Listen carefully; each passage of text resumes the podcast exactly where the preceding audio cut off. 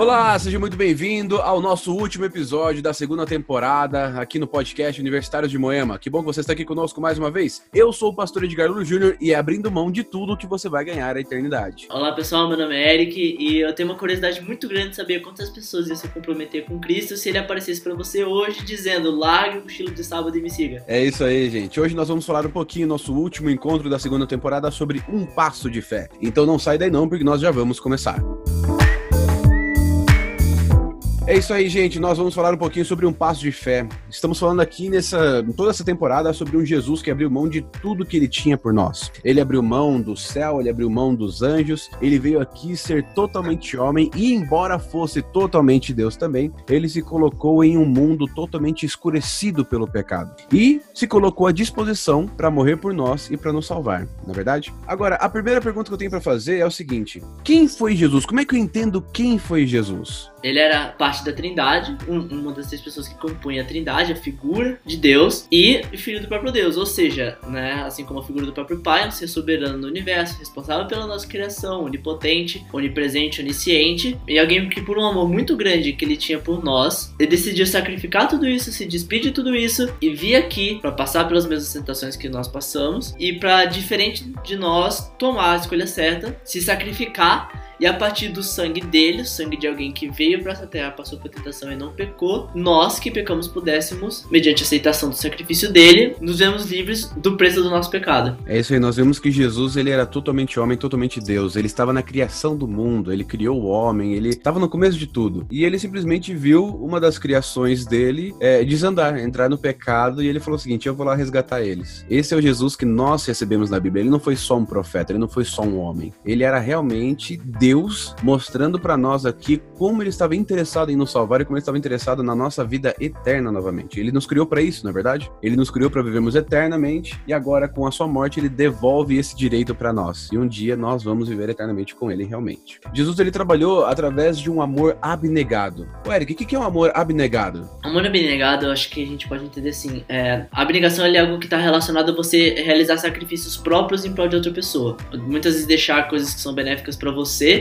para você poder direcionar os seus esforços, os seus recursos, as suas bênçãos em prol de outra pessoa. A gente fala muito de Jesus como Deus, a gente fala muito de Jesus como homem. O amor abnegado de Jesus ele está justamente nessa transição, no momento em que ele escolheu deixar de ser Deus para poder se para poder se tornar homem. É, né, é nesse momento, é nessa transição que a gente vê a manifestação principal do amor abnegado de Deus, de alguém que se despiu de todos os privilégios, de todo o poder, de toda a presença, de toda a onisciência, que eram parte dele justamente por ele ser Deus para poder se tornar tanto tão humano quanto a gente justamente por causa desse amor. Acho que o amor abnegado a gente consegue identificar uma porcentagem dele através do relacionamento pai e filho, né? Mãe e filho ali. É um amor que você abre mão de muita coisa da sua vida pela felicidade de outra pessoa. E, melhor, pela felicidade do seu filho, né? E Jesus, quando ele vê a terra, ele olha como uma criação dele e fala o seguinte: eu vou abrir mão. Eu vou abrir mão da minha, da, de tudo aquilo que eu tenho aqui no céu para ir lá e salvar eles, para que um dia eles tenham a oportunidade de estar comigo aqui no céu de novo. Então, eu vou abrir mão de tudo aquilo que eu tenho em prol de todas as pessoas,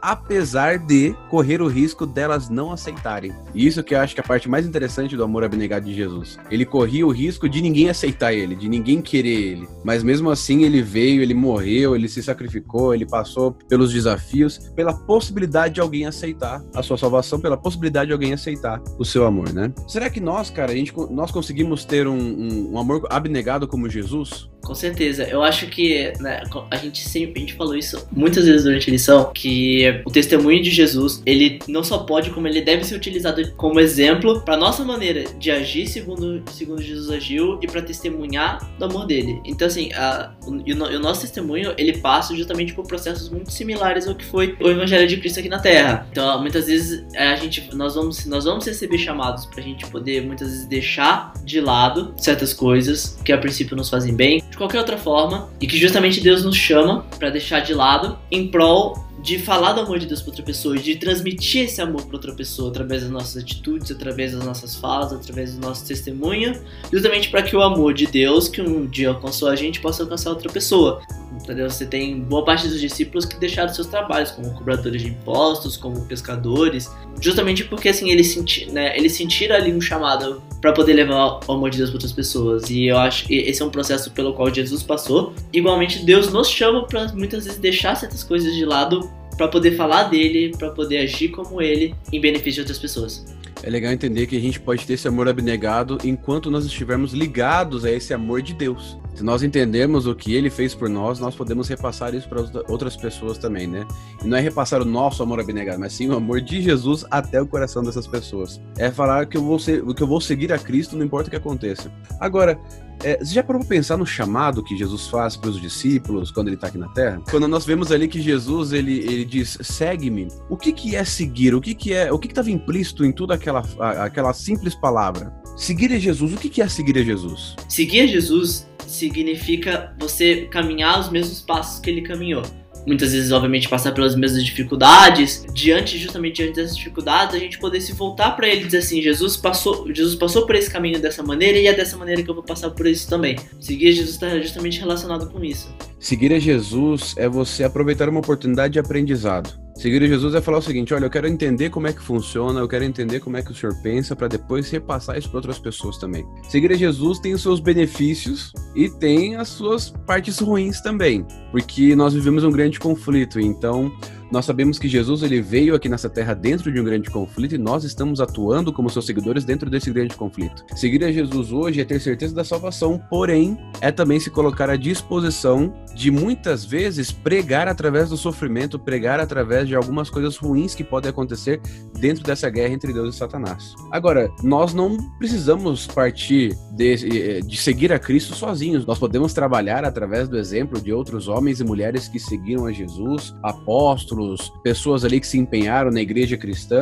Que tipo de exemplo você usa para sua vida, Eric, de seguidor? Você, quando você vai pensar no, no ato de seguir a Cristo, quem vem na sua mente? Bom, quem já ouve o podcast há muito tempo sabe que quando a gente fala sobre seguir Jesus, eu gosto muito de usar sempre o exemplo de Paulo. Né? Muitas vezes a gente, a gente não se sente, nós não nos sentimos pessoas preparadas ou pessoas dignas de seguir a Jesus ou de atender o chamado. Então, justamente por causa disso, muitas vezes quando o chamado vem, a gente deixa passar gente ignora, a gente acha, né? A gente acha, a gente acha que a ligação de Deus foi por engano, sabe? Ligou pro número errado. Engraçado, essa é uma situação que não. É, mais de uma pessoa muitas vezes se sentiu na Bíblia. Justamente porque às vezes a gente tem essa ideia de que a gente precisa, de que a gente precisa ser perfeito para atender o chamado. Se a história de Paulo ela mostra uma coisa, é que muitas vezes a gente vai atender o chamado, como o pastor falou, é uma oportunidade de aprendizado. Então você não precisa estar perfeito para atender o chamado, muito pelo contrário, você vai se aperfeiçoando ao longo do caminho.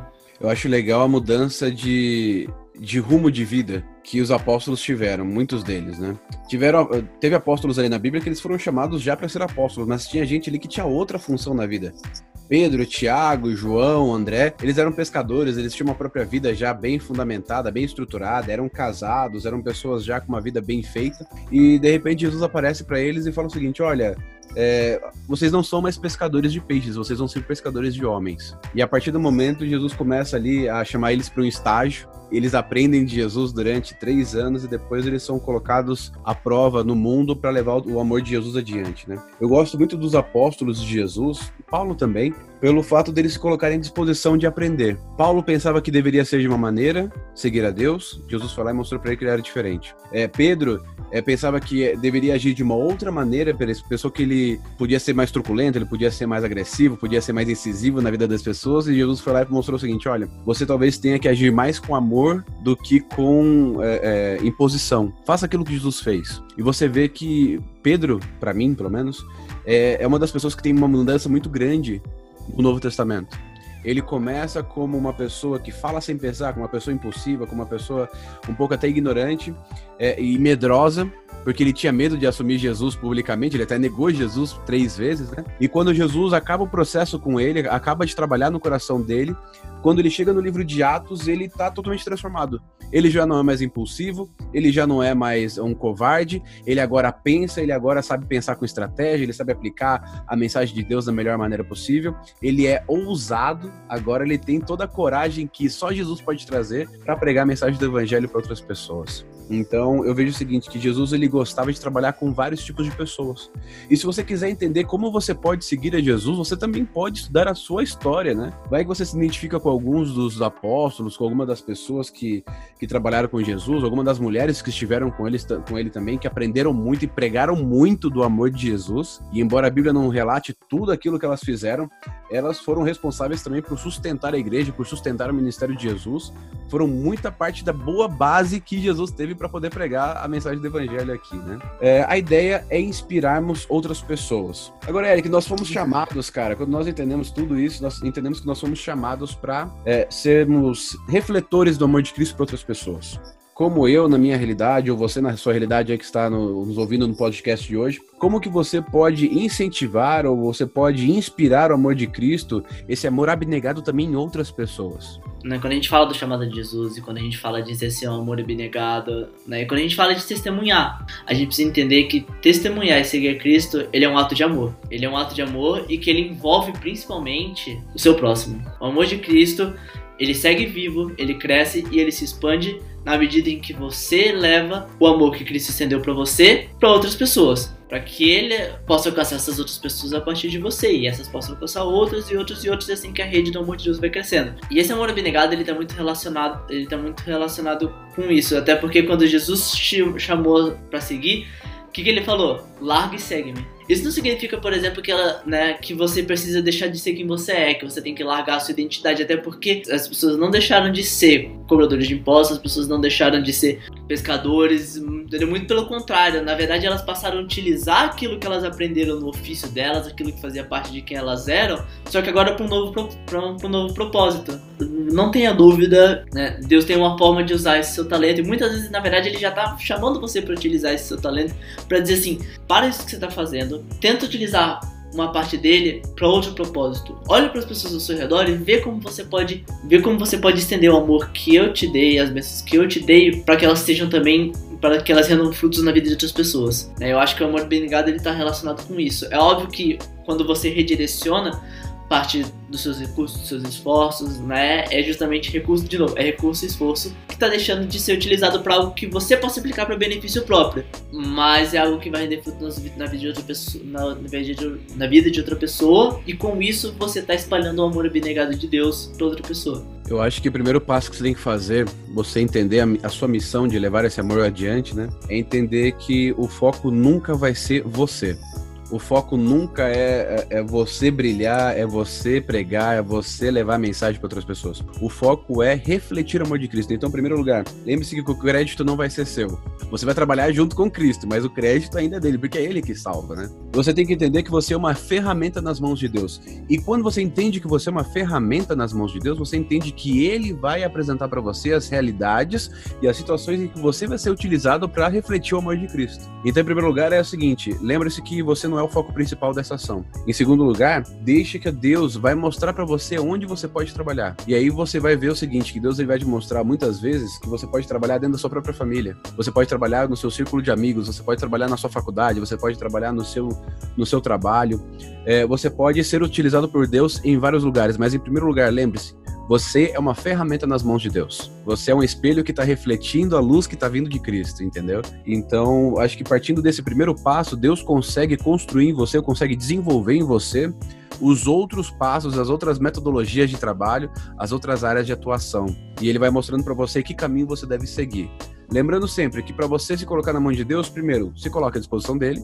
Segundo, entenda o que ele quer, e isso você faz através da Bíblia, da leitura da Bíblia. Você faz através do estudo da palavra de Deus.